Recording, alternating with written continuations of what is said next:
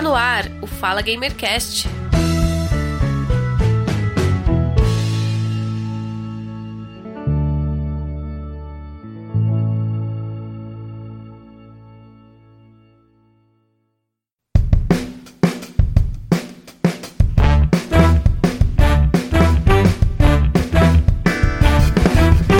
Começando mais um Fala Gamercast, eu sou o Giovanni Rezende e este é o episódio 93.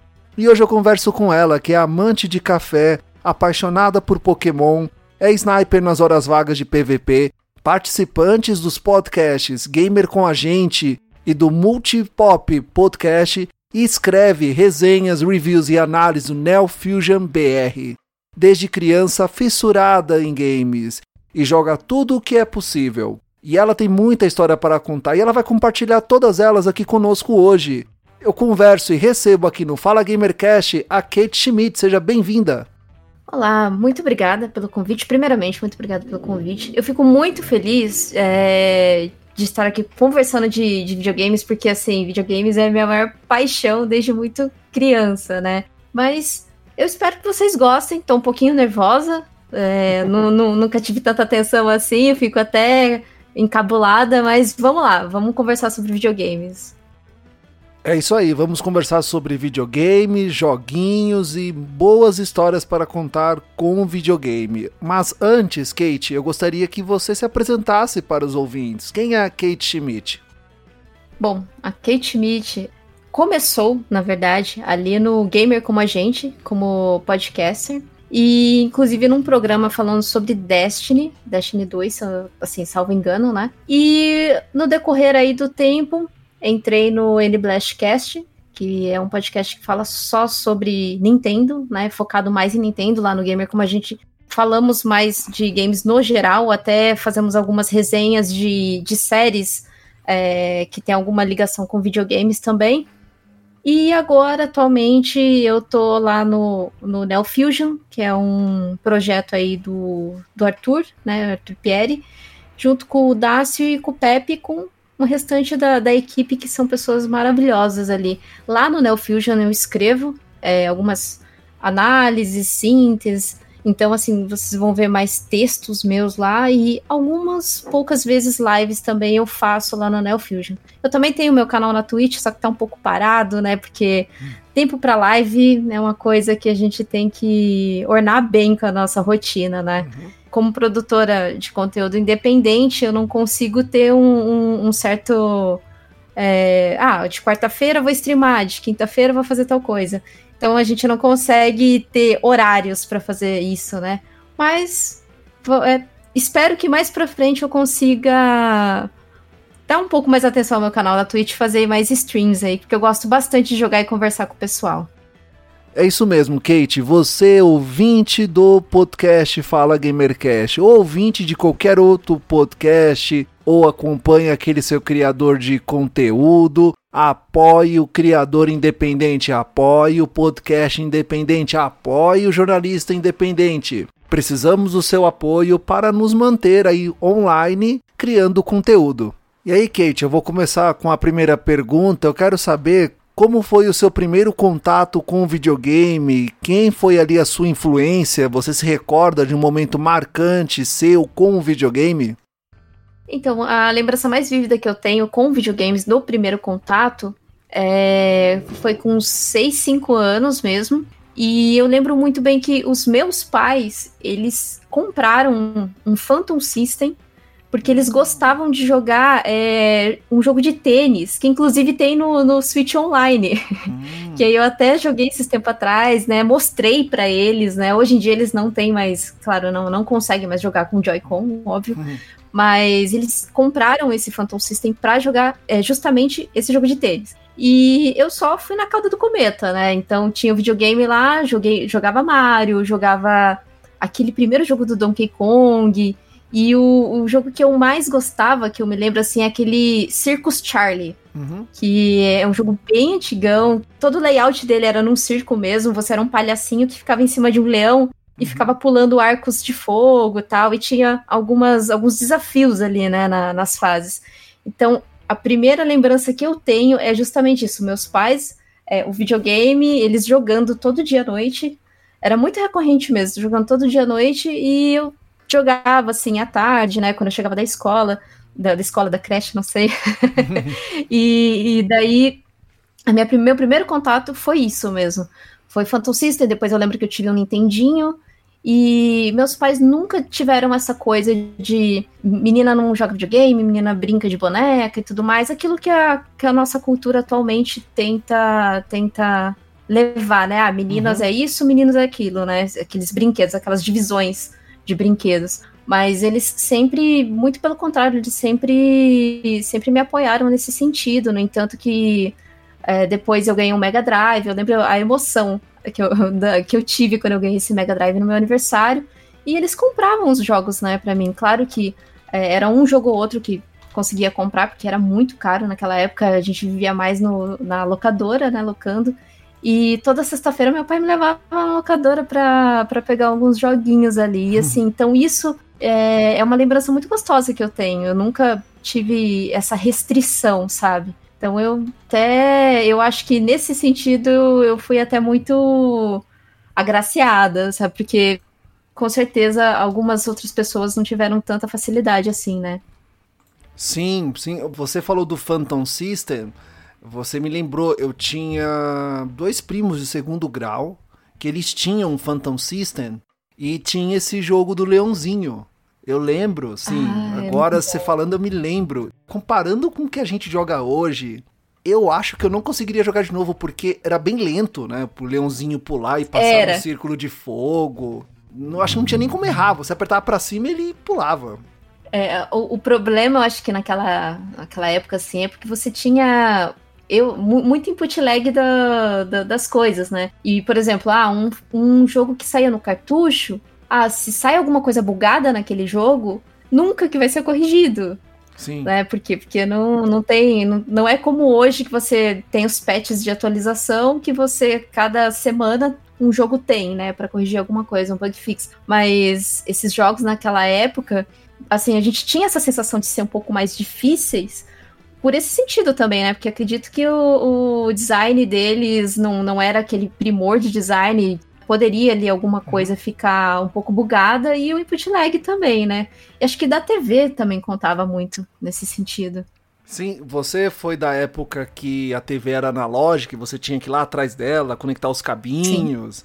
sintonizar no Aquele canal. cabo preto, aquele, aquela caixinha preta, Sim, assim, que você colocava. Isso.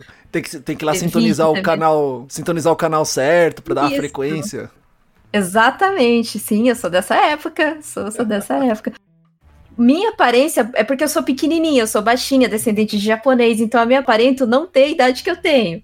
Assim, não, não, não tô falando por ser metida, não, mas é, é porque muitas vezes eu já passei por, por situações em que eu tive que comprovar mesmo a minha idade, no sentido de que se eu fui, fui comprar alguma coisa tal, eu, eu tive que, que comprovar realmente a minha idade. É, mas eu lembro disso, eu lembro que você tinha. Era o canal 3 ou o canal uhum. 2 que você sintonizava para jogar. E também sou da época que quando a mãe ligava o liquidificador, a tela ficava preto e branco e. Exatamente. e todo cheio de, de, de riscos. Na minha época era uma TV da National. Nós tínhamos, eu tinha um Turbo Game que foi uma doação. Toda família tem aquele primo rico que tem o melhor videogame e aí, quando ele se cansa daquele melhor videogame, ele passa pro primo que não tem condições de comprar nada. Então, ele me passou o, tur o Turbo Game dele da CCE. Um videogame muito legal. Joguei Metal Slug até o meu dedo uh, criar calo. E, e, a TV era aquela que você tinha lá atrás, você tinha o que rosquear encaixar aquela caixinha preta. E eu me lembro que de tanto ali, porque você tinha que dividir a TV com a antena. Era, era uma loucura, Isso. era uma coisa assim. Uh, depois que veio a internet de escada, que é também aquela coisa de você, por causa dos pulsos da internet, só, só de noite, uh, são os primórdios do videogame. Era o que a gente precisava fazer para jogar videogame. E você também me lembrou, nossa, que saudade da época em que eu tinha o um Nintendo 64. Era muito caro você comprar jogo naquela época, assim era, Sim. sei lá, 100 reais, mas era 100 reais que na época dava pra você comprar muita coisa com 100 reais. Então, é, você alugava o jogo. Você ia lá na locadora, tinha lá um, prateleiras e prateleiras com jogos do Nintendo 64 e você alugava. Aquilo ali era muito legal. Você criava um vínculo bem legal com o dono da locadora. Exato. No entanto, que você. Se tinha algum jogo que você gostava de sempre alugar, né? Porque em uma, um final de semana, muitas vezes a gente não conseguia zerar aquele jogo. Então era muito comum você alugar esse jogo de novo. E mesmo que você zerasse, às vezes você alugava de novo porque simplesmente era divertido jogar aquele jogo. E daí você ligava na locadora, né, pra, pra uhum. deixar reservado. Aí falava, ó, oh, reserva é só de tantas horas, a reserva é até amanhã e tudo mais. Aí você ficava no, no pé do seu pai ou da sua mãe, ó, oh, a gente tem que passar na locadora, porque tal jogo tá, tá reservado e não sei o quê. Aí eu lembro que eu sempre alugava no Mega Drive isso, né? O Sonic 2, você pedia para deixar reservado. O, tinha o cartucho, o jogo do McDonald's também, que eu gostava muito da, da parte das bailarinas. E, e o outro era, acho que Jogos de Verão, se eu não me engano. Nossa, como eu gostava de Jogos de Verão também. É muito pontual isso que você falou, porque quando eu ganhei o, o, Mega Drive, veio uma fita com seis jogos. E eu lembro que eu fiquei por muito tempo só com essa fita, porque realmente era muito caro. Era uma época em que acho que o videogame era 100 reais, o salário mínimo 120 reais, talvez, naquela época, né? A, a nossa saída era alugar jogos mesmo. Era impossível Nossa. comprar um Dreamcast. Era impossível. Não tinha como comprar. É, meus pais tinham que trabalhar, acho que, sei lá, seis meses direto e não gastar nada para poder comprar um Dreamcast para mim. É verdade. Os, não só o Dreamcast, mas também os jogos dele, né? Porque era muito caro os jogos do Dreamcast. Sim, muito caro. sim. Aí, por não ter um Dreamcast, eu fui ter o, não sei, o de entrada, né? Que é o Sega Saturn, que foi um videogame também. Esse eu fiquei com ele muito tempo. Muito bom. O que eu mais jogava do, do Sega Saturn era um, era um jogo chamado Jaguar. Eu lembro até uhum. hoje da, da musiquinha de entrada, assim, do jogo, sabe? Uhum. E, nossa, como eu joguei aquilo. E eu tinha uma amiga que ela jogava bastante também. Então a gente jogava muito de dois, sabe? Então eu sempre tive um amigo para jogar. Não jogava só sozinha, né? Que é Streets of Rage também, uhum. jogava com um amigo. Então tinha muito essa coisa do Player 2 naquela época, né? Sempre uhum. você compartilhando. Na época do lançamento do Sega Saturn, meu pai comprou no crediário, assim, demorou dois anos para ele pagar. E era a versão branca, hum.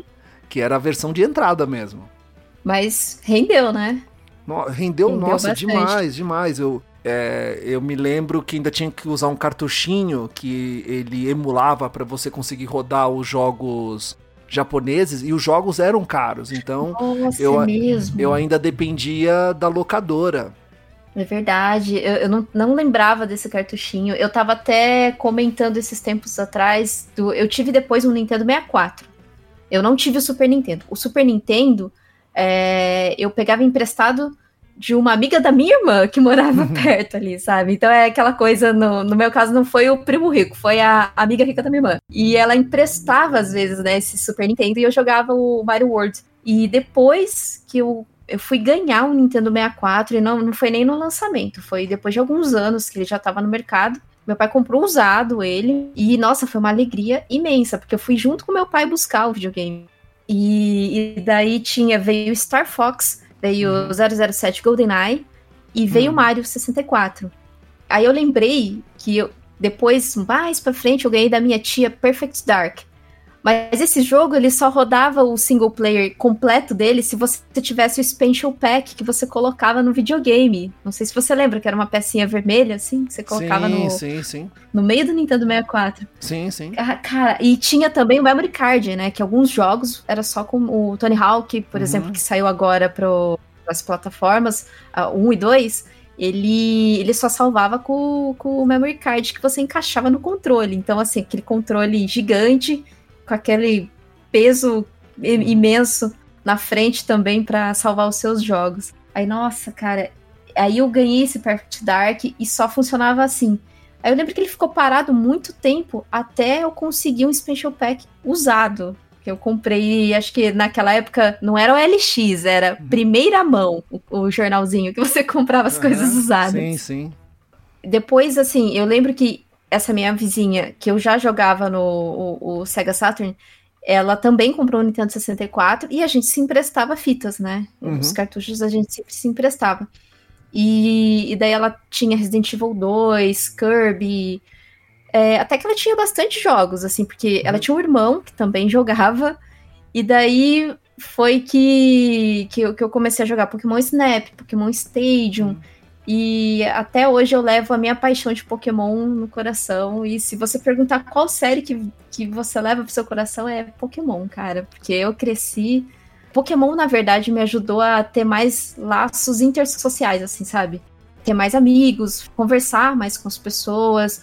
É, eu era muito fechada no meu mundinho ali, né? Era eu, essa minha amiga, que jogava videogame e tal, e eu não, não saía muito de casa, né? Ficava mais assim. Agora, Pokémon me fez sair porque eu tinha um Game Boy e daí eu, eu ia jogar com, com o pessoal, eu pegava o Game Boy para jogar ali o, o, Pokémon e sentava toda uma turminha ali em volta e a gente conversava, tinha a época do Tazo, do Pokémon, uhum. então a gente uhum. trocava muita experiência, sabe, de, de sobre o, o, o desenho, o jogo.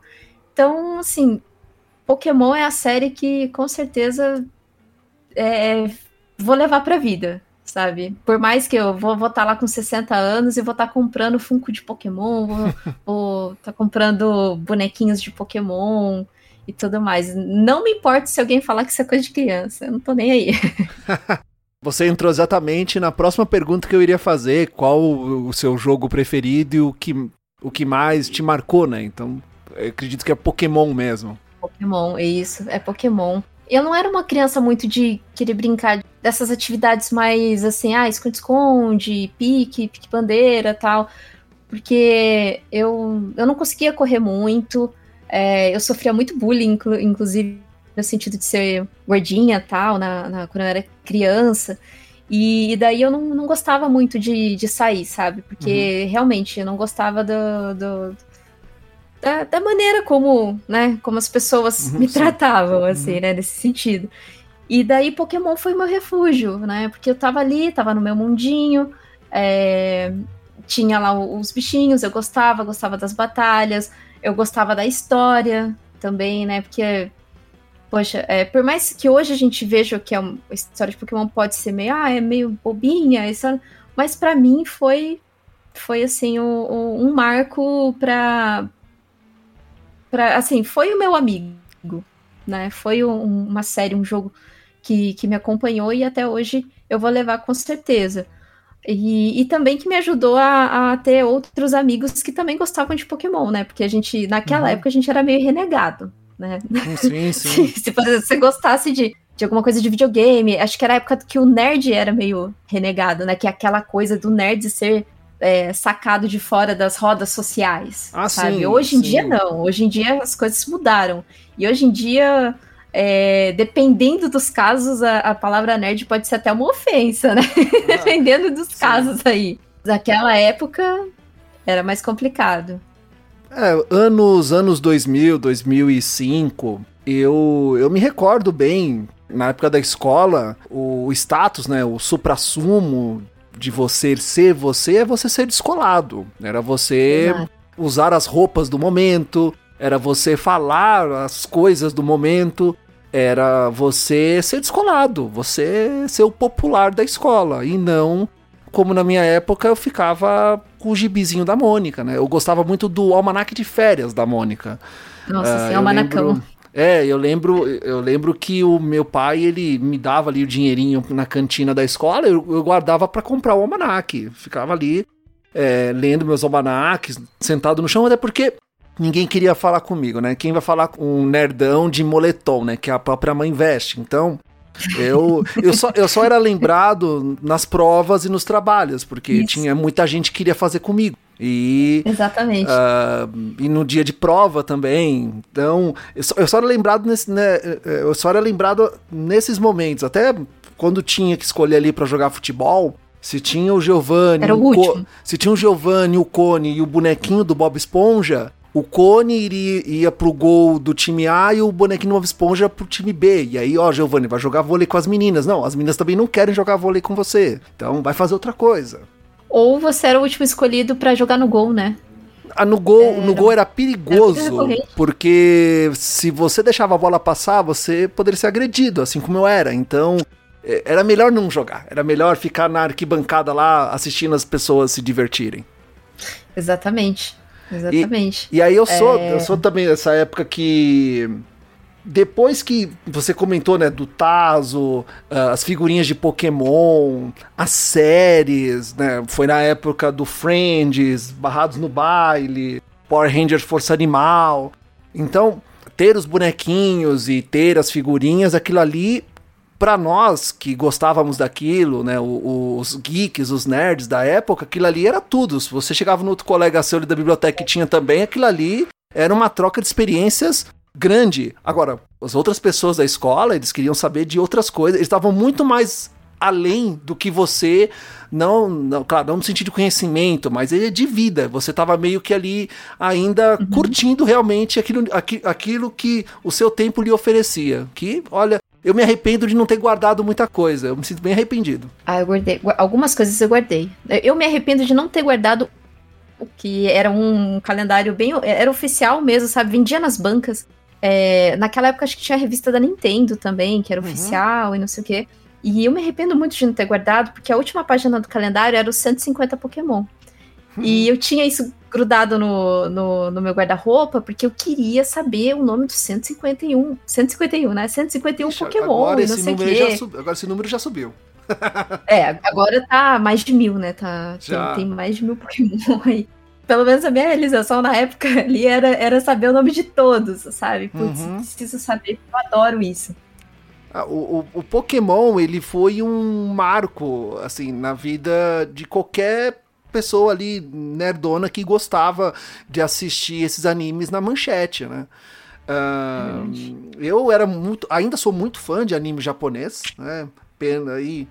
E, na época acompanhava tudo. Então, quem não queria ser o mestre Pokémon? Quem na época não ficava, a gente nem a, a, a gente só ficava ali tão empolgado com que a gente via na tela os pokémons batalhando, o Ash lá na busca de seu mestre Pokémon tal. E hoje, depois de adulto, que a gente se pergunta, tá, mas aquilo como aquilo começou? Aquilo foi de repente? Como é que os Pokémon chegaram ali? Tá, mas o que, que ele vai fazer da vida dele depois disso? Aí, os, ah, mas aquilo ali então estão dizendo que aquilo é um sonho, estão dizendo que aquilo ali é meio que a caverna do dragão tal. E depois que ele chegou é... no, no, no, mobile, no celular, né, pela Niantic, Uh, eu tenho ele aqui, eu jogo, sabe? Eu realizei o meu sonho de ter meus pokémons ali, capturar meus pokémons, batalhar. Eu ainda jogo. É, sabe que o, Gol eu ainda eu não jogo mais, eu, eu até parei assim com o Gol, é, mas porque eu eu não jogo tanto no celular. Eu jogo hum. alguns jogos muito a real. Eu jogo jogos no celular que são baratos sabe? Tipo, ah, sim, o sim. mesmo jogo que você encontra no console, você encontra no celular por um preço muito mais acessível. Uhum. Aí eu jogo. Ou se não, aqueles jogos que são mais narrativos, sabe? É, o que eu tenho jogado ultimamente são esses jogos mais é, voltados para mistério. Que é o, o Dusky Wood, que tem até uma análisezinha lá no, no Neo Fusion. Análise não, é uma pequena síntese, só falando como que é o jogo, né? Que ele é um jogo de graça, então eu tento focar bastante em trazer jogos mais acessíveis para as pessoas, que também é um tipo de perfil que eu estou tentando seguir, trazer coisas mais acessíveis, né? Então eu sempre busco joguinhos mais baratos, então eu pego no celular esses, esses tipos de jogos. Uh, agora, o Pokémon GO eu, eu fiquei acho que um. quase dois anos jogando também. Aí veio o Pokémon Let's Go, né, no Nintendo uhum. Switch, e você conseguia passar, né, os Pokémon do, sim, sim. do, do Go. Aí eu passei alguns, mas assim, minha conta do Gol tá lá. Eu só não abri mais o jogo. É, é, tinha, eu lembro que aqui perto de casa, na, na esquina, inclusive, tem um, como fala, um estádio, né? Um estádio que tem as raids do, uhum. do Pokémon.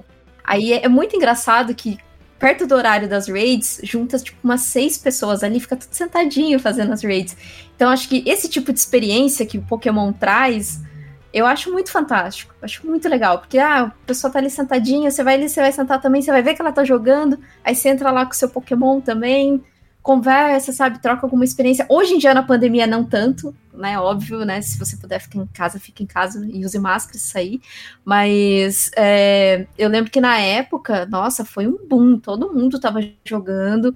E depois de um ano, tinha pessoas ainda jogando. Você encontrava pessoas fazendo raids. E essa experiência que o, a própria mídia Pokémon traz, eu acho muito fantástica eu não sei se estou falando besteira, mas é a marca transmídia mais, mais bem sucedida.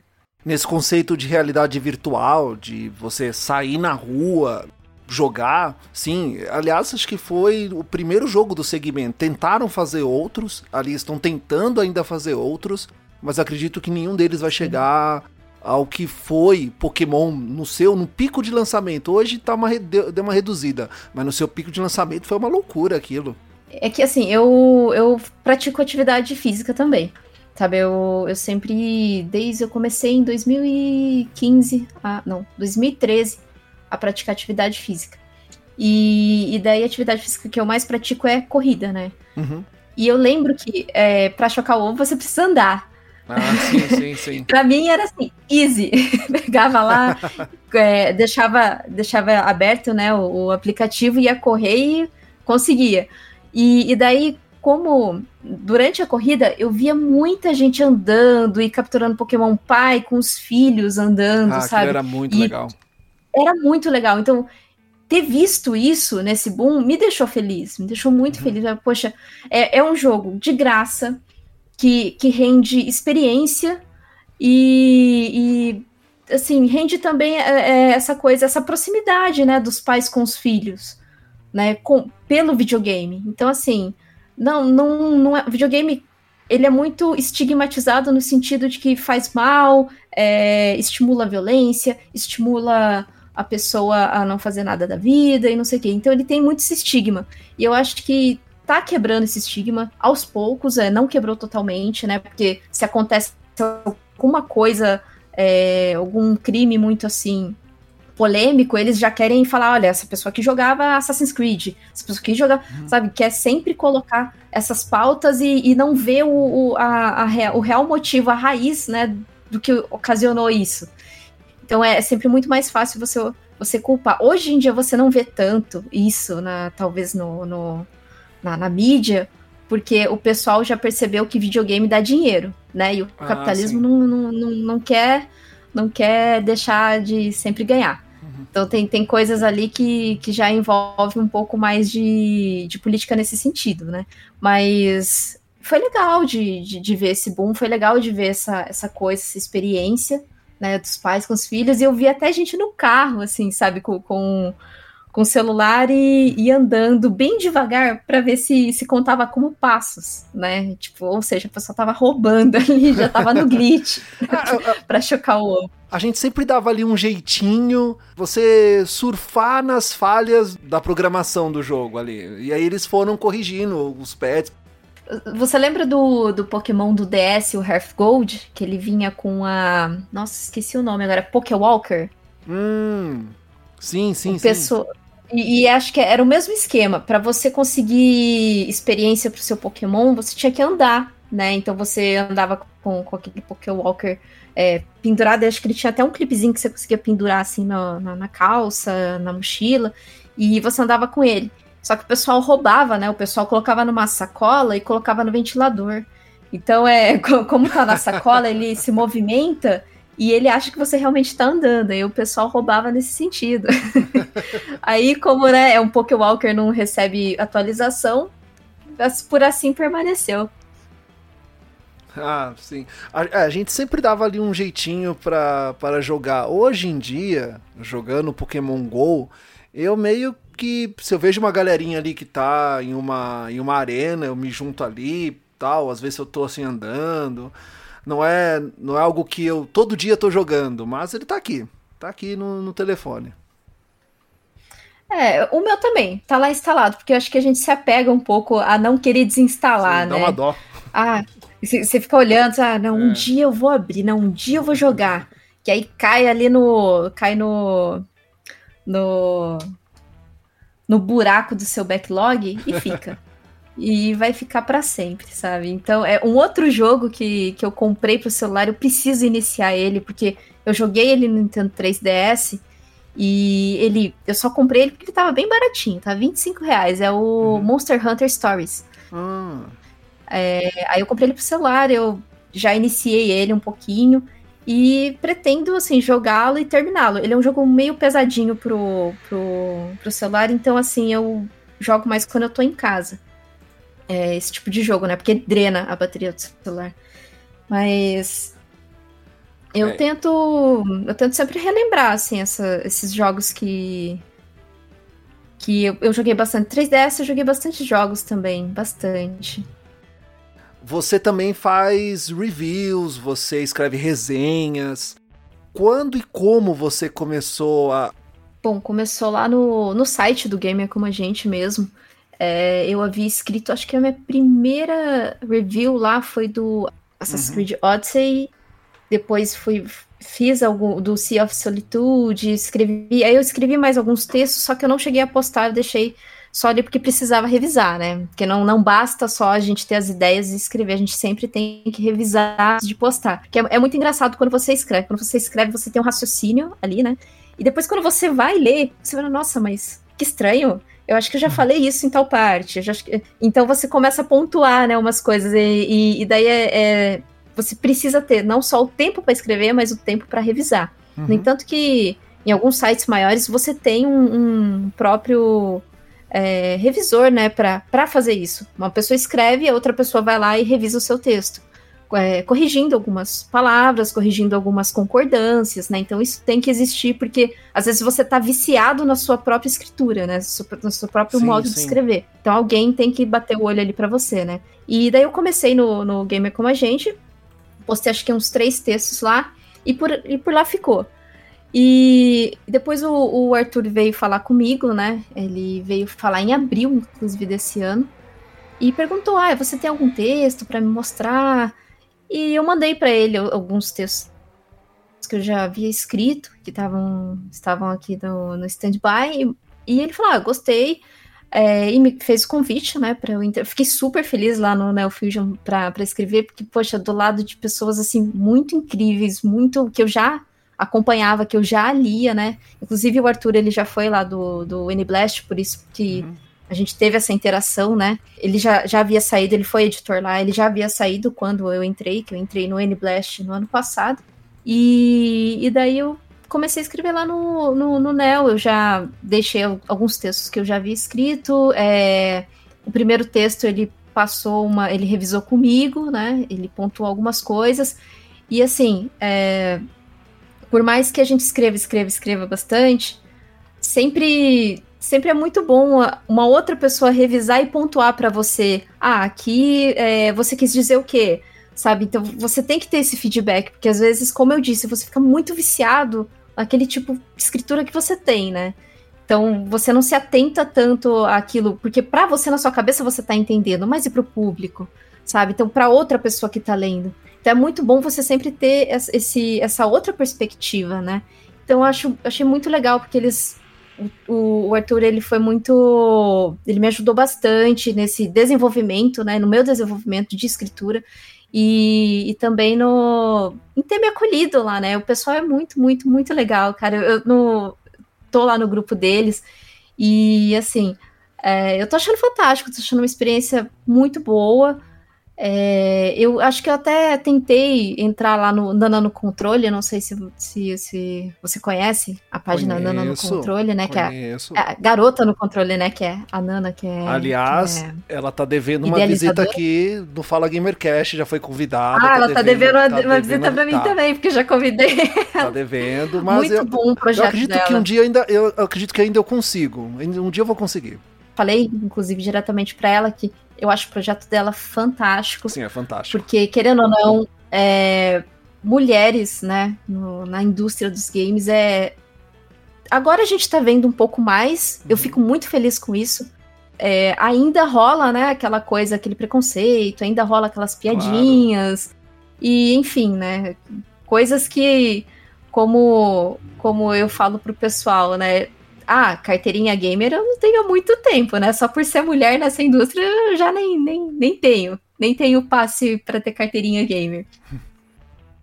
Kate, eu gostaria de perguntar para você como é o processo para escrever uma resenha, uma análise, um review. Geralmente você escreve daquilo que você gosta de jogar, ou às vezes você recebe algum jogo que você não gosta de jogar, mas tem que fazer a resenha, é por demanda. Como é que é o processo do jogo, pós-jogo e escrita? É, então, lá funciona assim.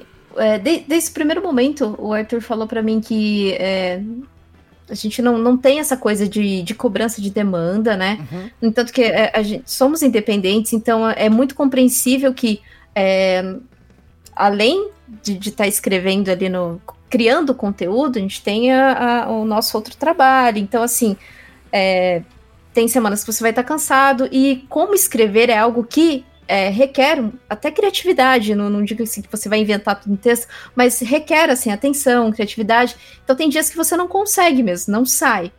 Mas no sentido da escolha do jogo, é, é eu mesmo que escolhi jogar. Uhum. Agora, quando a gente recebe algum jogo, é, uma key para para fazer análise, aí eles colocam lá no grupo e, e ah, quem tem interesse, sabe? Ah, hum, é, uma key do Nintendo Switch. Aí chama o pessoal que tem o Nintendo Switch ali e pergunta quem tem interesse nesse, nesse jogo tal. É, recentemente teve agora do Final Fantasy, que é o que estava saindo a, a, a, DLC, né, se eu não me engano. Uhum. E daí foi oferecido e, e, eu já coloquei lá no grupo, não, eu não tenho interesse porque eu não tenho bagagem de Final Fantasy para fazer uma análise. Hum. Né? Então, eu, eu acho é, vai muito também do, do que a gente está acostumado a jogar. Eu fiz uma análise do Outriders, que daí eu me candidatei a fazer análise porque eu já, eu já tenho uma bagagem bem, bem extensa de looter shooter, e eu gosto de looter shooter.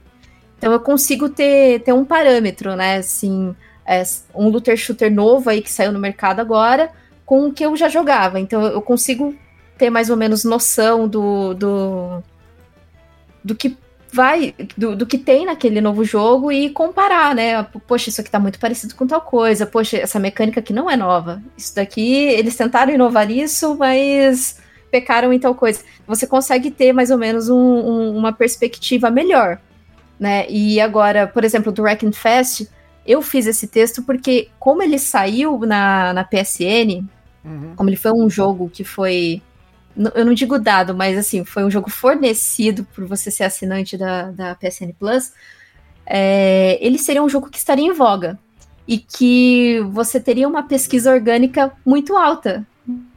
Se a uhum. pessoa, que a pessoa vai pesquisar e a, e a chance de cair no seu site para ter o, o view do, da, da, sua análise é muito alta. Pelo menos é, eu tenho mais ou menos esse tipo de, de pensamento ali de, de, nesse sentido, sabe, de Google Analytics.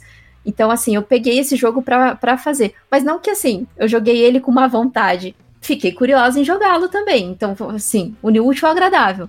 Joguei, achei, acho que quem leu ali a minha análise viu que não, não foi muito bom. Mas mas eu tento sempre seguir esse, esse ritmo. E também seguir aquilo que eu havia já falado anteriormente: trazer jogos acessíveis. Ah, um jogo tá de graça em tal lugar? Vou trazer, vou fazer uma análise, vou colocar ali, né? Ah, esse jogo tá mais barato em tal lugar. Vou jogá-lo e vou tentar fazer uma síntese para explicar para a pessoa e também para dar a dica, ó, esse jogo tá baratinho, esse jogo é legal, é, merece uma atenção. Porque hoje em dia os jogos estão muito caros. Hoje em dia, videogame, hoje em dia não, né? O videogame sempre foi caro. Sempre foi caro. Da nossa conversa dali de da nossa época de locadora, isso é uhum. muito evidente. Sim. sempre foi caro. E, e eu tento, no máximo, trazer jogos bons com preços mais acessíveis, assim. Então uhum. eu, eu, eu, prezo muito por esse sentido também, né? Além de, disso que eu falei da, dessa escolha de textos. Então, assim, a gente. É um combo, né? Você, você tenta conciliar essa coisa de a, a pesquisa de tal jogo vai estar tá em alta né, é, desse jogo vai estar tá em alta nessa época, por que, que vai estar tá em alta? Aí esse do, do Duskwood, que foi, foi uma síntese que eu fiz a respeito desse jogo, é, ele é um, um dos do, das análises assim mais acessadas, porque não tem análise dele no. É, é muito Se tem, eu não encontrei. Mas se você pesquisa, sai na primeira página do Google. Então, assim, tem essa coisa, assim, essa jogada também. E essa escolha do, do jogo, pelo menos como a gente lá no Neo Fusion, tem essa coisa de candidatura, né? E, e daí, ah, se duas pessoas se candidatam e quer fazer a análise desse jogo, a gente vota. A gente faz uma votação entre a gente mesmo para ver com quem que vai ficar aqui desse jogo. Então, é, é, mais ou menos assim a escolha que, que, que, a gente faz, pelo menos ali, né, no, no Neo Fusion. Não, não sei como seria em outros lugares. Mas ali na, no, no nosso site independente, a gente sempre tenta fazer dessa maneira e da, da forma mais democrática possível, caso tenha mais pessoas que se candidatem para um, um mesmo jogo, sabe? Sim. Já aconteceu de você escolher um jogo para fazer uma análise, escrever sobre, e no meio do jogo você se desencantou dele. Você, pô, comecei a jogar, tava legal, mas tá chato, tá repetitivo, tá ruim. Pô, mas eu tenho que fazer uma boa resenha, eu tenho que fazer uma boa análise. Já aconteceu com você? Aconteceu. Ixi, várias vezes. Acontece. É muito recorrente. E, por exemplo, se é um jogo que vai. que a gente recebe antes e ele vai lançar, você tem você tem um certo tempo, né, para fazer essa análise. De, ah, não, é 15 dias, o embargo cai tal dia.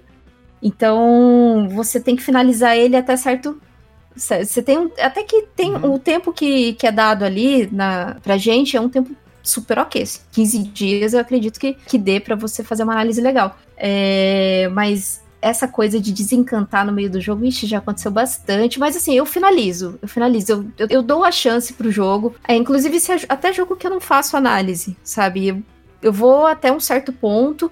Se eu vejo que, ah, né? É, dou bastante chances, mas se eu vejo que, cara, não vai dar, não vai rolar, porque tá, tá muito. tá muito estranho, aí eu paro.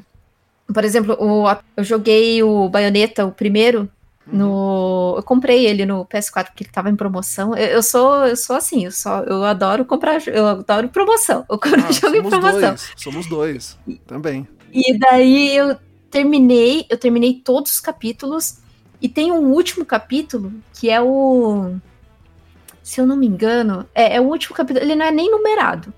E esse último capítulo, você você fica numa nave nossa, aquilo me deu uma tontura, mas eu não consegui continuar porque tava me dando mal-estar o jogo, sabe? E nunca tinha acontecido isso comigo. Nunca, Nossa. nunca aconteceu. Nada. Eu tenho um amigo que não consegue jogar Far Cry, por exemplo. Que ele fica com mal-estar. Mas comigo foi a primeira vez. Então, nesse. Aí eu dropei nessa parte, mas eu, aí eu pensei, é, pelo menos eu, eu consegui finalizar bem baioneta e eu gostei do jogo. Né? É, na época lá do PS3, o pessoal reclama bastante porque ele não, saiu tão legal. Mas joguei ele no PS4, gostei. Jogaria o 2 numa boa. Passei bastante nervoso. Ah, acontece bastante essa coisa de desencantar. E eu até brinco com, com os meus amigos que eu falo, gente, eu jogo tanta coisa ruim para chegar em coisa boa, que assim, às vezes eu, o jogo tá super repetitivo, mas eu tô lá, sabe? Tô, tô, tô guerreira e vou até o final. E dependendo, às vezes, até platino, sabe? Se eu, se eu vejo que a uhum. platina é fácil, eu ah, acho que eu vou platinar esse jogo. É horrível, mas eu tô lá, tô jogando.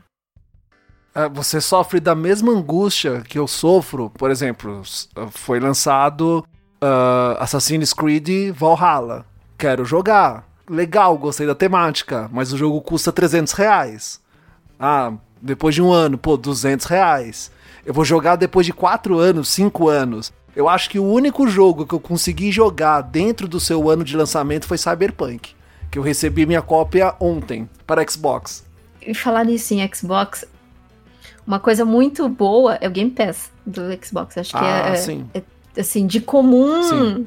De comum senso, assim, que, que Game Pass é, é show. Só que o problema do Game Pass cai justamente nessa questão que você fez para mim. Se você começa o jogo e aquilo não não, não, não, não fica interessante para você, cara, você dropa muito fácil o jogo.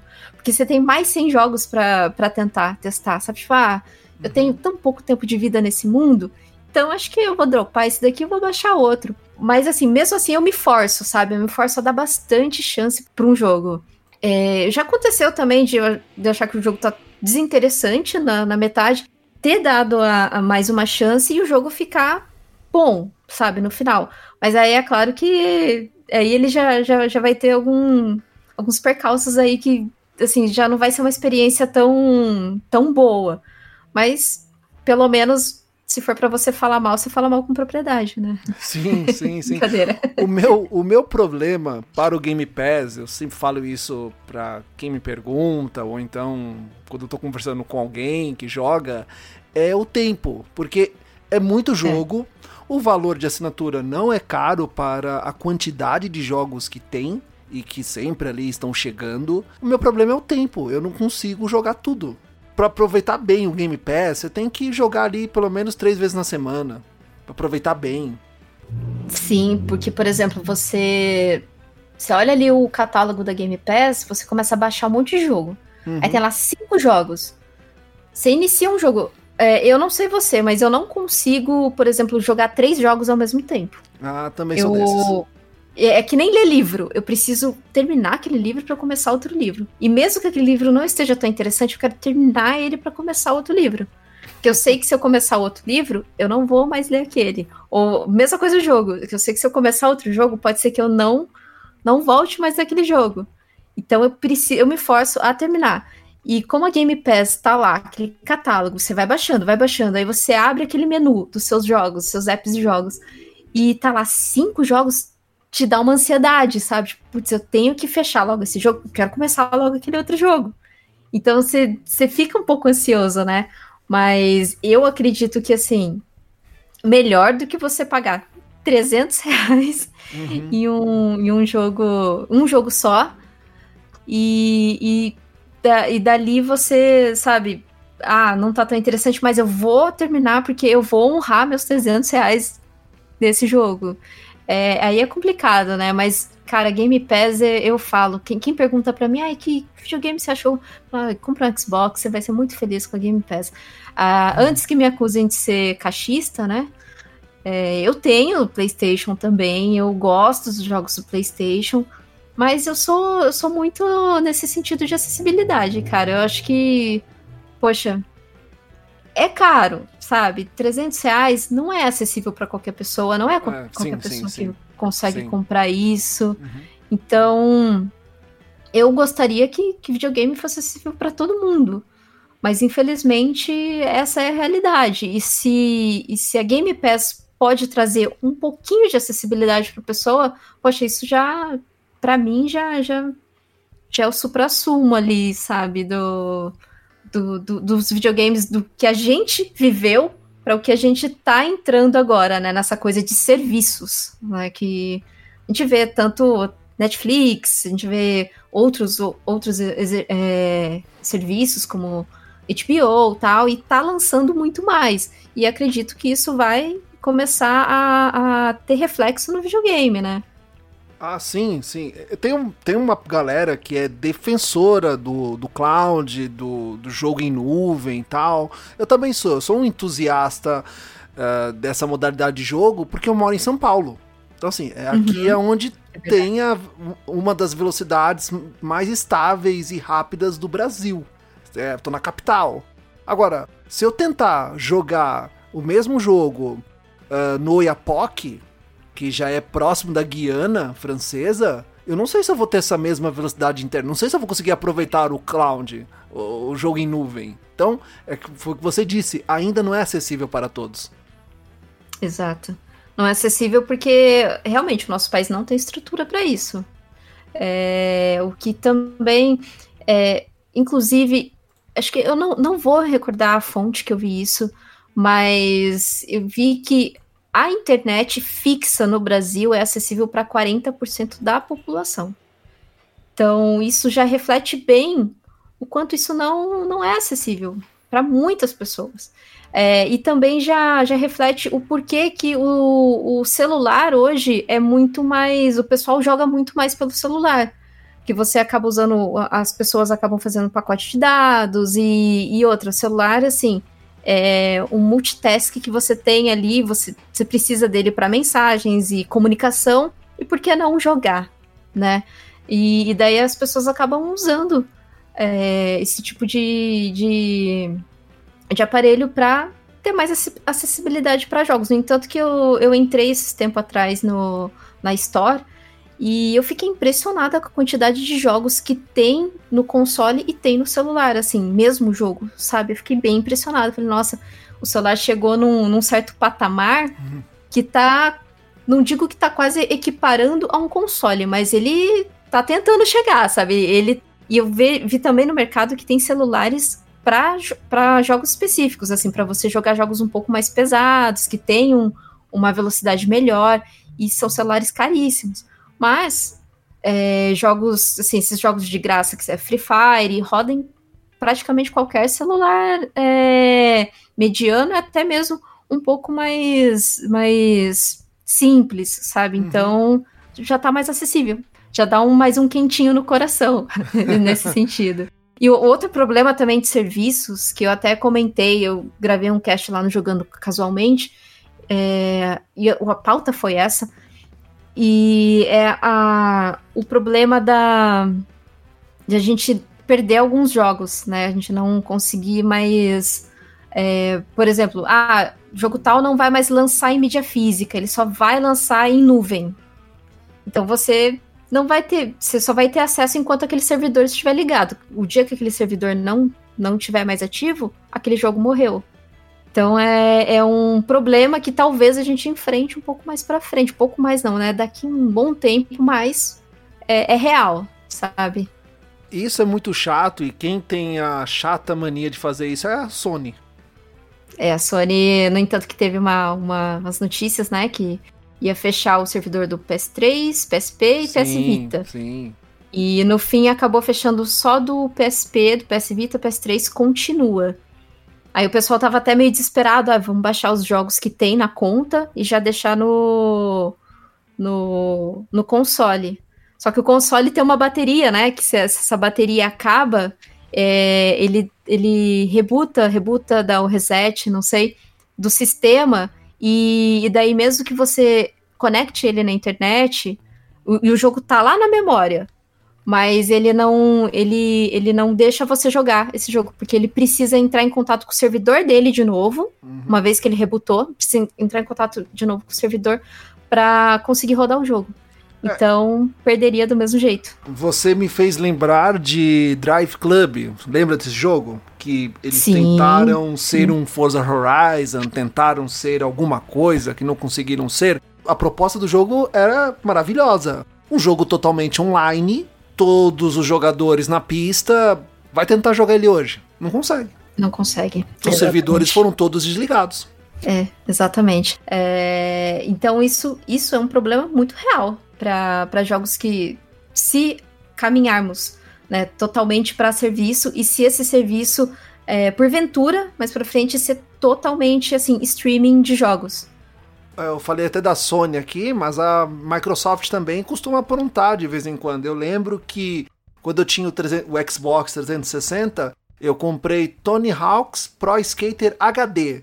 Ele, ele é um, um arcade de Tony Hawk's. Na verdade, ele é o jogo uh, um, dois e três no mesmo jogo, assim, várias pistinhas e tal.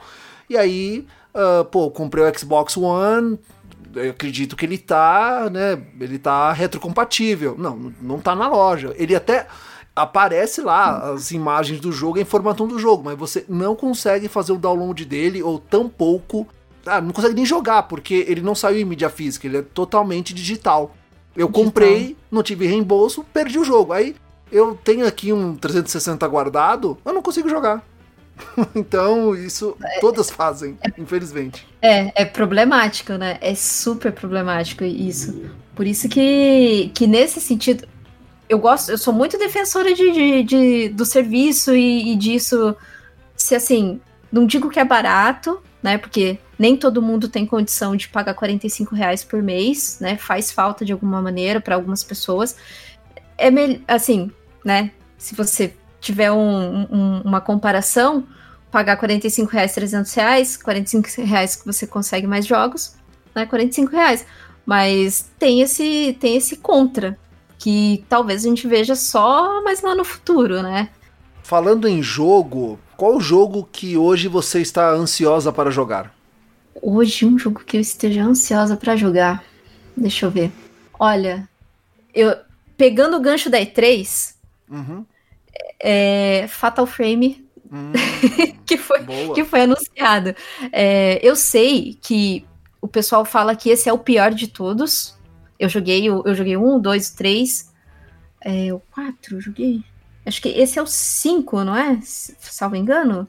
Esse é o cinco ou quatro que foi, que foi anunciado. É o Black. Ele, ele era do Wii U.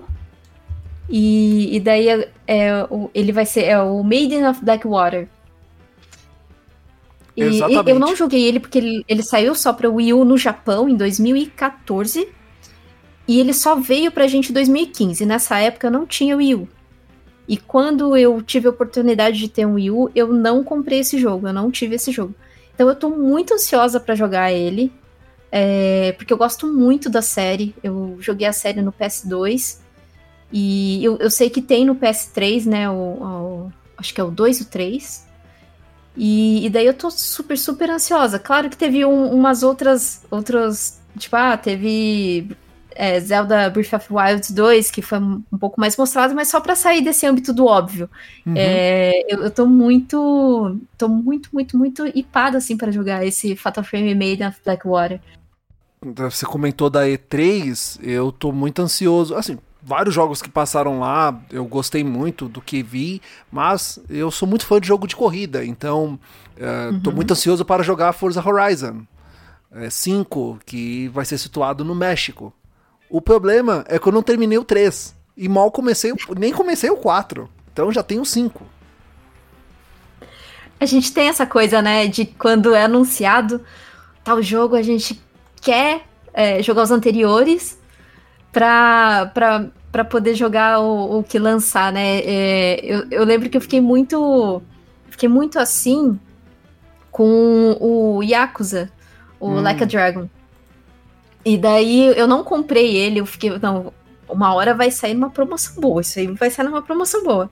E pra felicidade saiu na, na Game Pass, né, agora na, na C3. Aí eu falei, caraca, eu preciso agora jogar o 4, o 5, o 6 pra chegar no Like a Dragon. Aí eu falei, só que acho que eu não vou conseguir tempo para isso. É, vai que ele sai do Game Pass até eu chegar nele, né? Então, assim, o que que eu fiz? Eu, eu fui no, nos os universitários que, que são mais. que tem mais PHD para me responder se eu poderia jogar o Like a Dragon sem, sem ter a bagagem dos anteriores, assim, ele falou, não, vai tranquilo, porque é o outro, é uma outra história. Eu falei, ah, então já baixei e é o jogo que eu vou começar, acho que, eu acredito que semana que vem eu já comece ele. Porque infelizmente eu voltei para Destiny esse é um problema que eu vou carregar comigo também e hoje já me afetou um tempo, mas hoje eu já não ligo porque eu não consigo acompanhar a indústria dos games. Assim, não consigo. Se eu vivesse disso, talvez conseguiria, mas como infelizmente eu não consigo viver do videogame, então eu não consigo acompanhar. É quando eu tenho oportunidade que eu jogo alguma coisa. É muito difícil. É difícil, né? Ai, é... eu tava até Assim, porque eu participo muito de. de grupo. desses grupos de, de videogame uhum. e tal. E pra minha felicidade, né? Pra minha felicidade, na real, é que. Assim, esses grupos são sempre muito ativos. Então, por isso que eu tô, tô sempre muito ligada no, no que tá acontecendo, de notícias.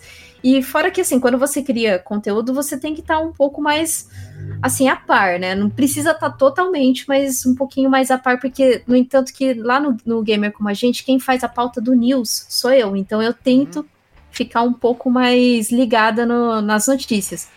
E daí eu até comentei com o pessoal que o, o problema que da época que eu jogava Destiny é que eu só jogava Destiny. Então, eu, às vezes eu tinha até vontade de jogar algum outro jogo. Ah, esse jogo eu gostei, hein? Vou querer jogar esse jogo. Eu não jogava porque eu, eu só jogava Destiny. Que todo looter shooter você, você acaba se dedicando mais, né? Você tem que fazer as missões, então tem o reset semanal. Então você fica lá a semana toda fazendo aquilo, ajudando seus amigos também, porque é um jogo muito social. É, e você acaba deixando de lado as outras coisas. É, como eu disse anteriormente, eu voltei para Destiny, mas eu voltei em doses homeopáticas, sabe? Eu só tô jogando com um personagem e, e, jogo só quando tem algum amigo meu online que também joga Destiny. Do contrário, aí eu foco em outros jogos. Então agora eu tô, tô mais nesse. Re, eu, eu, vou, eu entrei no, no re-rab do, do, do, Destiny uhum. e, e assim, tô conseguindo me planejar melhor de, de separar, sabe? Mas na época que eu jogava Destiny, não jogava mais nada. E você tem algum jogo que você quer passar longe dele? para você não dá, assim, não dá mesmo, quero passar longe, não quero nem ver isso na minha frente, não consigo jogar, por mais que eu goste. Ixi, era Destiny, mas agora é difícil. Algum jogo que eu já joguei? Bom, online, acho que não tem nenhum. Eu até gosto bastante de jogar jogos online e tudo mais, jogo BF também. Agora, um jogo que eu achei horrível, que eu não que, que, eu, que eu não realmente não voltaria a jogá-lo é Days Gone. Days Gone. Nossa, achei Days Gone muito ruim. é, eu entendo quem gostou, tudo bem, respeito. É, só só não achei que não linkou, sabe? Tem até o pessoal. A gente fez um cast sobre Days Gone e foi super polêmico, porque era uma mesa com quatro pessoas, dois gostaram e dois não gostaram. E, e, daí a gente debateu bastante sobre o jogo e realmente, eu, nossa, não, não voltaria naquele jogo, porque tudo ali não ornou. A, o roteiro é horrível, o roteiro é horrível, horrível. E jogabilidade, ah, é legal, tem os zumbis tudo mais, mas, sabe, não, não voltaria de, de forma alguma. Eu já joguei muita coisa e até eu não sou tão crítico assim de jogo, ah, isso aqui eu não suporto. Mas Celeste foi um jogo que eu não consegui jogar. Eu tentei, eu juro que eu tentei.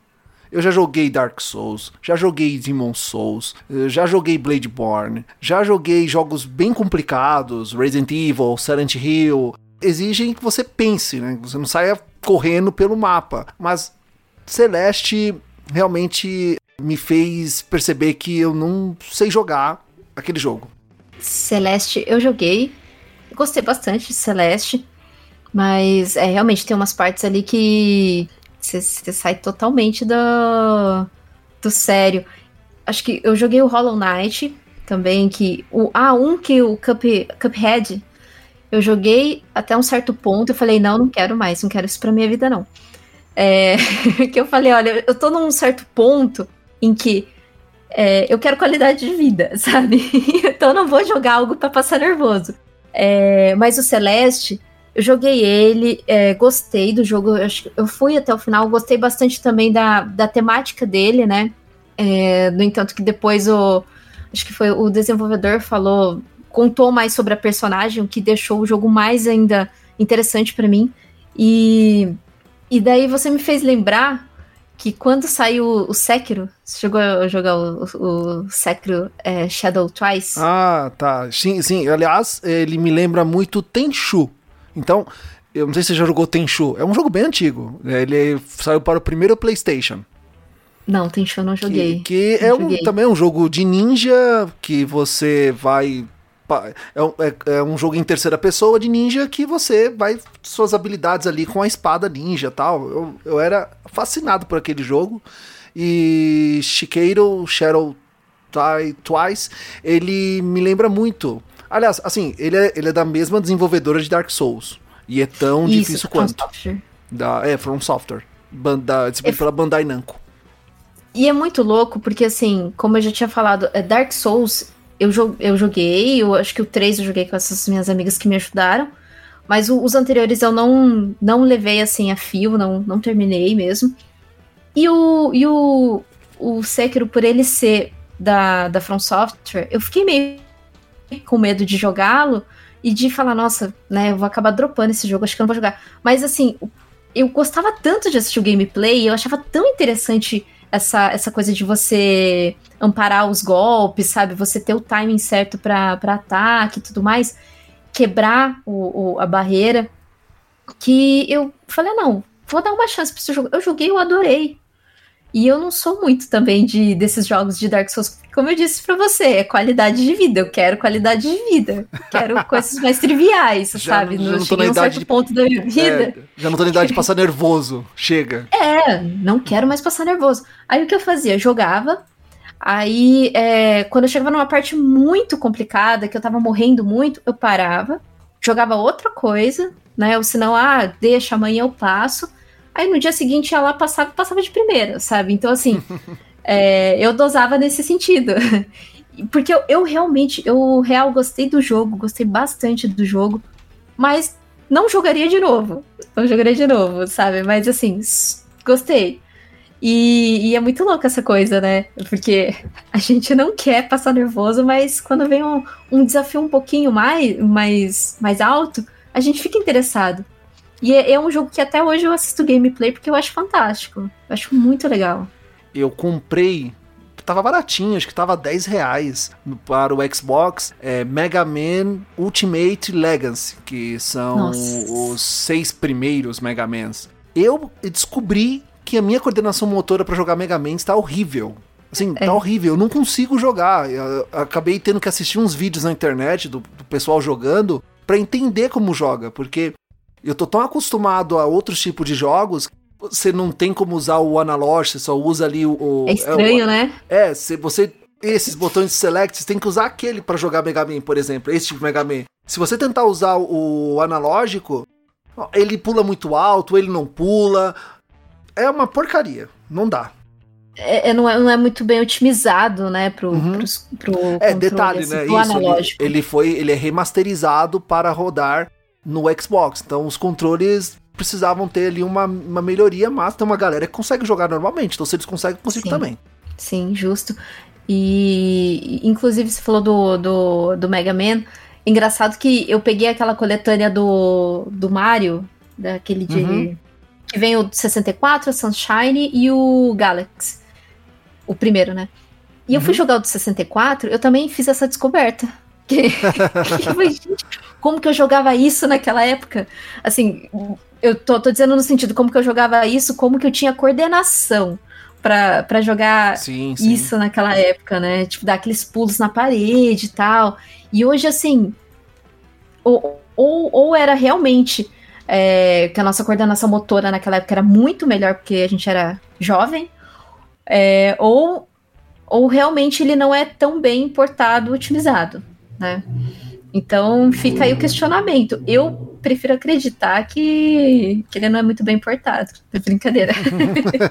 bem, então encaminhando para o final, eu gostaria de perguntar para você. Na verdade, nem é perguntar. Na verdade, eu gostaria que você uh, deixasse aqui um recado, uma dica para aquelas mulheres que gostam de jogar videogame, mas tem que se esconder atrás do ID, tem que mudar uma foto, tem que mudar o nome de usuário, porque sofre preconceito, discriminação, ou é aquela mulher que é a única mulher que aparece no lobby e é como se fosse o ET de Varginha, né? É algo que é surreal. não, o que, que essa mulher tá fazendo aqui? Uh, não, você muito mais exploração por você ser mulher e não pelo aquilo que você pode jogar no lobby. Ou aquela mulher que quer fazer reviews, que quer escrever sobre jogos, mas tem vergonha, acha que o pessoal não vai gostar ou então ela quer ter o um seu canal, quer ter o seu podcast, você também quer também é, participa de podcast. Então, qual é a dica que você dá para aquela mulher que quer mergulhar no mundo dos games, não só jogando, mas também divulgando aquilo que ela sabe fazer? Bom, a minha dica fica no sentido de que não não se acanhe ou, ou ache que você. Porque, assim, na, na verdade, para dar um contexto melhor uhum. a tudo isso, é que, como nós, é, mulheres, nesse meio, nessa indústria, a gente sofre muito preconceito, então isso acaba deixando, é, desestimulando a gente de muita coisa. É, inclusive, você até falou, é, quando eu entrava em jogos online, uhum. eu não abria áudio. Eu não abria áudio de jeito nenhum. E era muito recorrente receber mensagem, sabe? Uhum. Bastante mensagem muito pesada, mensagem que, que assim, naquela época eu até ficava meio, meio sentida tal, mas depois, sabe, não, não tô nem aí. Eu ia lá, jogava e isso não me desestabilizava mais. Mas o, o levando isso em contexto, eu sei que é muito difícil para a gente ter voz nisso. Eu sei que nem, nem todo mundo respeita ou nem todo mundo leva a sério. Isso não só acontece com homens, mas com outras mulheres também, né? Outras mulheres, elas podem ser machistas também, podem ter comentários machistas. Isso não uhum. acontece só com homem. Então, é, a minha dica é: se, vo se você quer fazer o seu conteúdo, se você tem vontade de fazer, faça, não, não, não se acanhe por isso, ou não abaixe a cabeça por isso, porque quem hoje está fazendo conteúdo é porque, assim, começou de alguma maneira, sabe? E de alguma maneira também teve esse medo. Então, é, eu até, bom, a minha DM lá do Twitter tá, tá sempre aberta, então quem, se você, mulher que tiver vontade de, de iniciar um podcast, poxa, manda lá um recado, vamos conversar, a gente tô, tô super assim. Eu sou super acessível, não, não, não ignoro mensagens, eu sempre respondo. Então, se você tem vontade de fazer, se você tem, ah, quero fazer stream, mas eu tenho medo do chat, do chat falar besteira, tudo mais. Bom, lá na Twitch você até consegue fazer bots para você evitar esse tipo de, de ofensa, né, durante o chat. Pode ser que role, pode ser que role, mas não abaixe a cabeça para isso, porque é justamente isso que essas pessoas querem. As pessoas querem tirar a gente do, do, do meio, quer tirar a, a, o nosso poder de voz. E a gente não pode baixar a cabeça para isso, a gente tem que continuar. Por mais que seja difícil, a gente tem que sempre passar uma mensagem, e mensagem de positividade, sabe? Não também é, chegar e xingar uh, na mesma altura, sabe? Mas tentar denuncia quem, quem chegar no, nessa, né, nesse tipo de, de, de mensagem, de, de, de agressividade, denuncia sim, expõe, porque essas pessoas têm que ser tiradas do meio. E, e, se você tem vontade de escrever, escreva um texto, vários textos, não só um. Pega um jogo que você gostou bastante, é, abre lá no seu computador e começa a escrever o que, que você achou dele, relê o seu texto, é, reescreva o seu texto tentando usar umas outras palavras. E, e sempre que tiver, assim, algum site. Tem, tem bastante sites que sempre sempre tá, tá em busca de, de sites assim independentes que sempre busca criador de conteúdo que queira escrever, que queira fazer podcasts, né? A Garota no Controle tava até esses acho que mês passado, buscando pessoas para escrever lá no site dela. Uhum. E, e acho assim, tenta, sabe? Pode ser que não seja na primeira, pode ser que não seja na segunda, mas tenta, sempre vai aperfeiçoando. Até mesmo gravar você falando, você comentando. Eu fazia muito isso, eu gravava, ouvia minha voz, eu via, ah, poxa, aqui eu tô gaguejando muito, poxa, aqui eu posso, posso falar um pouquinho melhor. Bom, a minha dica é essa, e tenta acompanhar também a, a indústria dos games, porque assim, você fica mais a par do que tá acontecendo, né? E vai ser uma bagagem muito boa que você vai levar mais para frente para comentar, para para escrever, né? E acho que, acho que essa, essa é a minha dica. E reforço de novo. Se você, mulher, tem vontade de, de, de escrever, de gravar podcasts, manda uma DM lá, vamos, eu, vamos conversar. Às vezes, né? O que tá faltando para você é ter alguém que já faça e que converse com você. Então, assim, tô super ali a, a, aberta para conversar, para tentar ajudar. E, o, e também o mais importante, né? Jogue videogame. Videogame não é coisa de menino. É, videogame é para todos. Exatamente. Não, não, não tem esse padrão social de que videogame é para menino, que, que ter um videogame é coisa de menino. Não, não. Jogue, compre compre seu videogame. É, ah, não, mas poxa, já tenho 25 anos, 26 anos, não vou comprar um videogame, porque isso é coisa de criança. Não, não é coisa de criança. é, eu até li uma frase esse tempo atrás que dizia que é, quando a gente era mais novo, a gente se privou de muita coisa que a gente tinha vontade por falta de grana. Uhum. E agora que a gente tem um pouquinho mais ganhando o nosso dinheirinho, tendo, o nosso poder aquisitivo, pode não assim, não não precisa ser o mega poder aquisitivo, mas se você tiver um dinheirinho ali, por que não eu, eu não, por que, que eu não posso comprar um boneco que eu sempre quis quando eu era criança, sabe, um colecionável, um jogo? Poxa, não se priva disso por isso. Se você tem o, o, esse dinheirinho para comprar, essa acessibilidade, compre, sabe? Eu gostaria que todos tivessem a oportunidade, eu gostaria que todos tivessem, mas é, não se privem pensando nisso. Porque quando você era criança ali, você se privou bastante, justamente, pelo menos comigo, né? É, a gente não tinha tanto dinheiro para comprar aquilo que a gente gostava.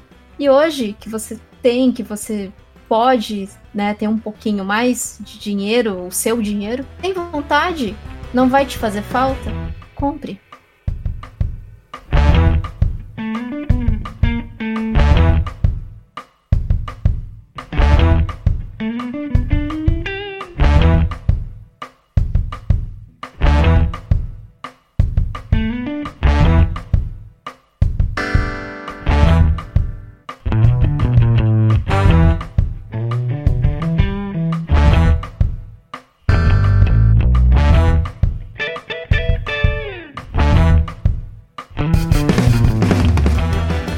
Assim nós estamos finalizando mais um Fala Gamercast, um papo sensacional. Eu acabei de conhecer uma produtora de conteúdo, ela é podcaster, ela é jogadora e ela passou pelas mesmas coisas que eu passei quando eu também era aquele menininho jogando videogame. Então, adorei demais conversar com a Kate Schmidt, saber mais sobre ela, conhecer quem é a Kate Schmidt. Fiquei muito feliz dela ter participado deste episódio no Fala Gamercast e compartilhando conosco, né? Como iniciou aí, como é a, a sua vida sendo uma gamer, sendo uma jogadora gamer, fazendo os reviews, análises, estando aí atuante nas redes sociais.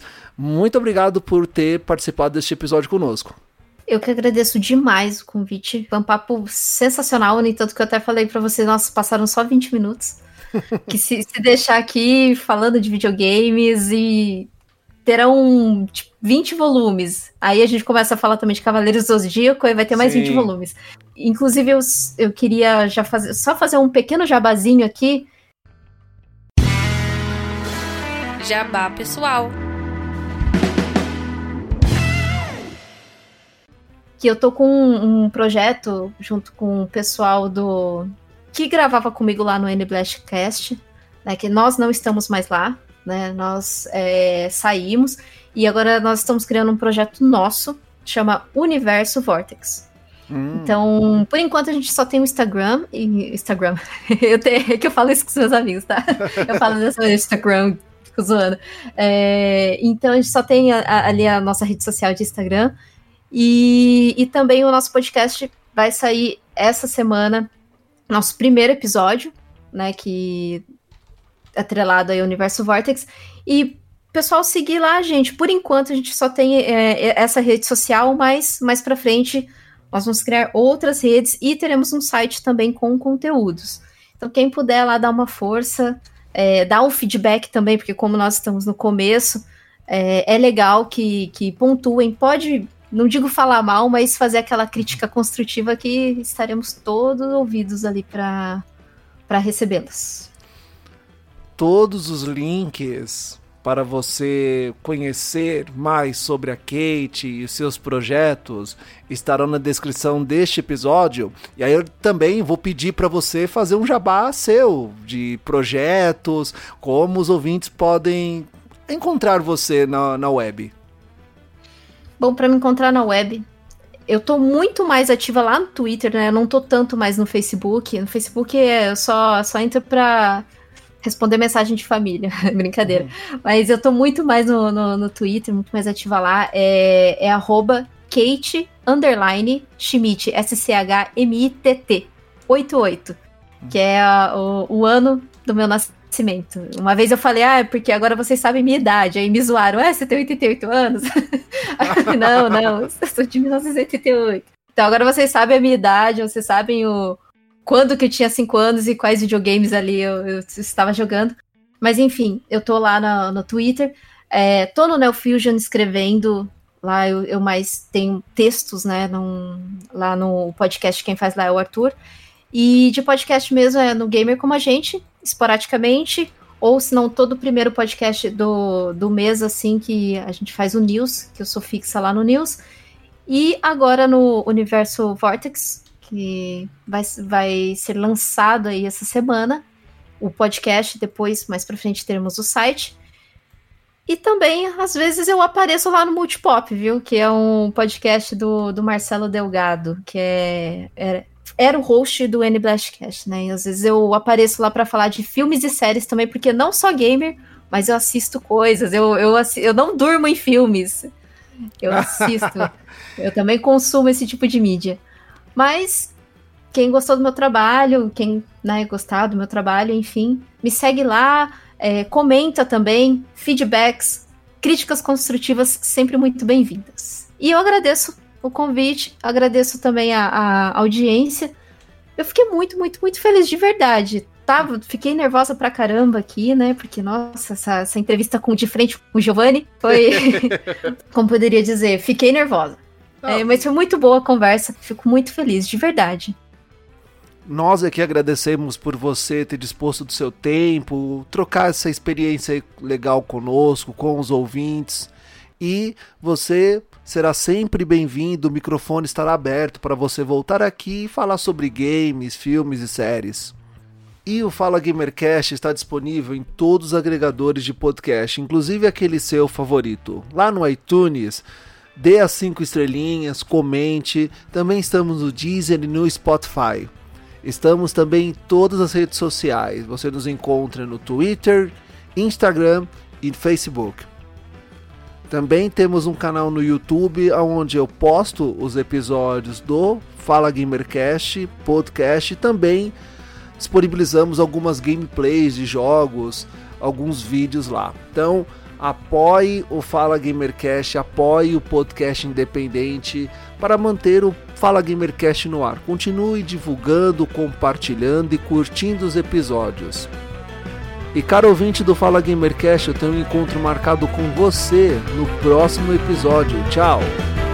Tchau, muito obrigada. Use máscara.